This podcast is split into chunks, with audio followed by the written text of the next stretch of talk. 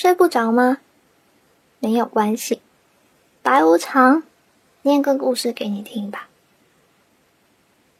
之前看到一个说法，嗯，说什么最高级的单身是独自吃火锅。我从来不觉得单身有哪里不好了，拜托，这么美妙的食物，一个人吃不是很爽吗？直到前两天，我独自一个人搬家，还觉得啊，要是有个身强力壮的男朋友多好。这两天刚回到北京，就马上在公司附近租了个房子，周六签合同，周日就搬进去。我一个人拎着两百斤重的箱子，从亦庄坐地铁到大望路，签完约。又一个人坐地铁到了前房东那里，想拿回我的东西好搬家。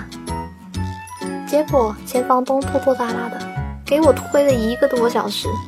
结果我中午只吃了一个蛋卷冰激凌，盯着三十九度的高温，就匆匆去找前房东拿行李。我在艳阳天里冒着汗，终于才拿到我的东西。一个人把五六个大麻袋装上了车。在路上花了将近两个小时，到了我租的房子里。我租的房子没有电梯，我一个人楼上楼下一趟趟拿着我的东西。有的袋子太大，我就分装成小份的，但小份就意味着楼上楼下还是要多折腾几下。我还在楼梯上碰到一个快递小哥，小哥用一种惊讶的眼神看着我。反正不是兴奋的眼神就对了，说了句：“小姑娘挺厉害的，都能自己搬家啦。” Come on，我可不想要这种厉害。谁哪个女孩子愿意自己一个人搬这么重的东西啊？一趟趟爬楼梯，每一步都在透支体力，脸上的汗像关不住闸的自来水一样，啊，流得我眼睛都睁不开了。更惨的是。我还在来大姨妈。当我终于搬完行李的时候，真是欲哭无泪。东西堆了一地，我才认识到，这只是第一步，就像做饭刚买的菜一样。天哪，一个蛋卷冰激凌是有多强大，支撑着我跑了十几个来回的楼梯不说，还要再支撑我物品收纳。这说明冰淇淋糖分热量确实很高啊，嗯，平时真应该少吃一点。于是，我又打开一个个尘封的塑料袋，开始挨个归位。我就顶着一张咸咸湿湿的大脸，开始了摆放物品的过程。直到现在，我也没完全把新家的事处理完，还有很多琐事要处理。有些乱七八糟的东西还要自己修，已经不属于整理的范畴。我都还得自己搞定，我都佩服我自己，能文能武，文能领工资，武能拧螺丝。唉，然而，传说中的直男都喜欢在女孩子身上找成就感。要是我什么都会了，谁会对我有好感啊？唉，下次再有搬家或者需要帮忙的事情。我还是学会示弱吧，找人帮忙，或者干脆请个搬家公司也好。火锅卤串还是一票人去比较热闹，KTV 和酒吧还是人越多越有气氛。一个人搬家是体内五脏六腑的狂欢，所以搬家还是多找几个人帮忙吧。这是来自我五脏六腑的经验。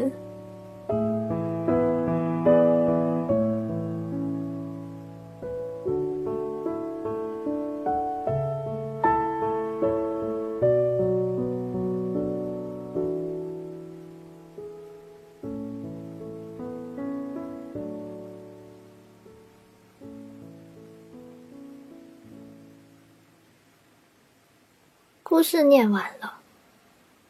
下一个故事依旧在 Storybook FM。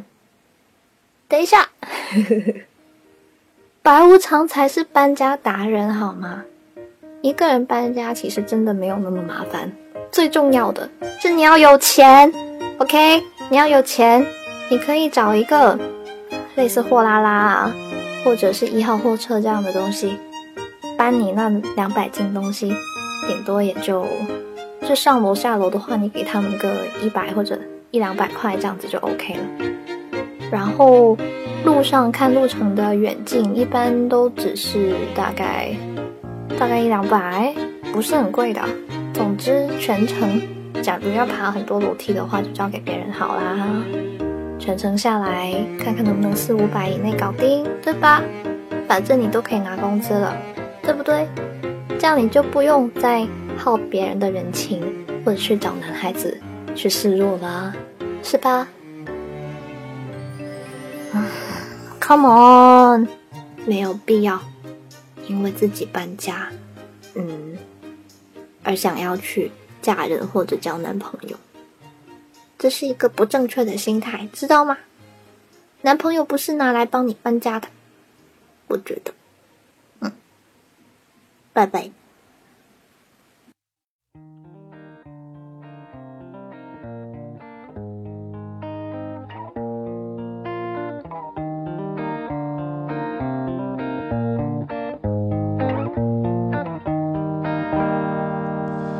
三箱的 CD，两箱的玩具，四箱的书，半箱的秘密。发黄的墙壁，刮花的磨石地，年轮的回忆怎么整理？在失灵的物品里晾着内衣，留下的其实也是营养不济，呼吸着不怎么新鲜的空气，不知不觉。门上贴了个信，We are family.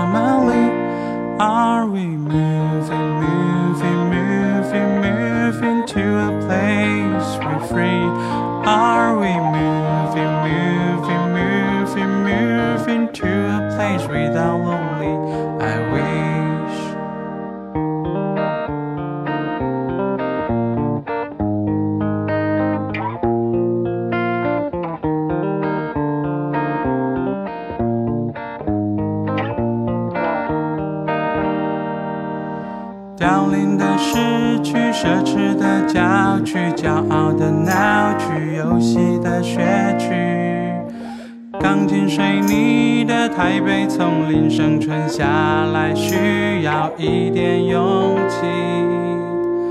搬离一个半成品，搬到下一次累积。两百公里外的妈咪依然等着我。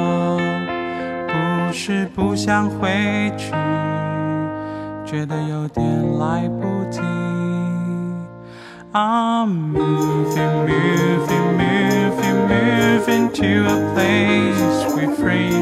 I'm moving, moving, moving, moving to a place without lonely.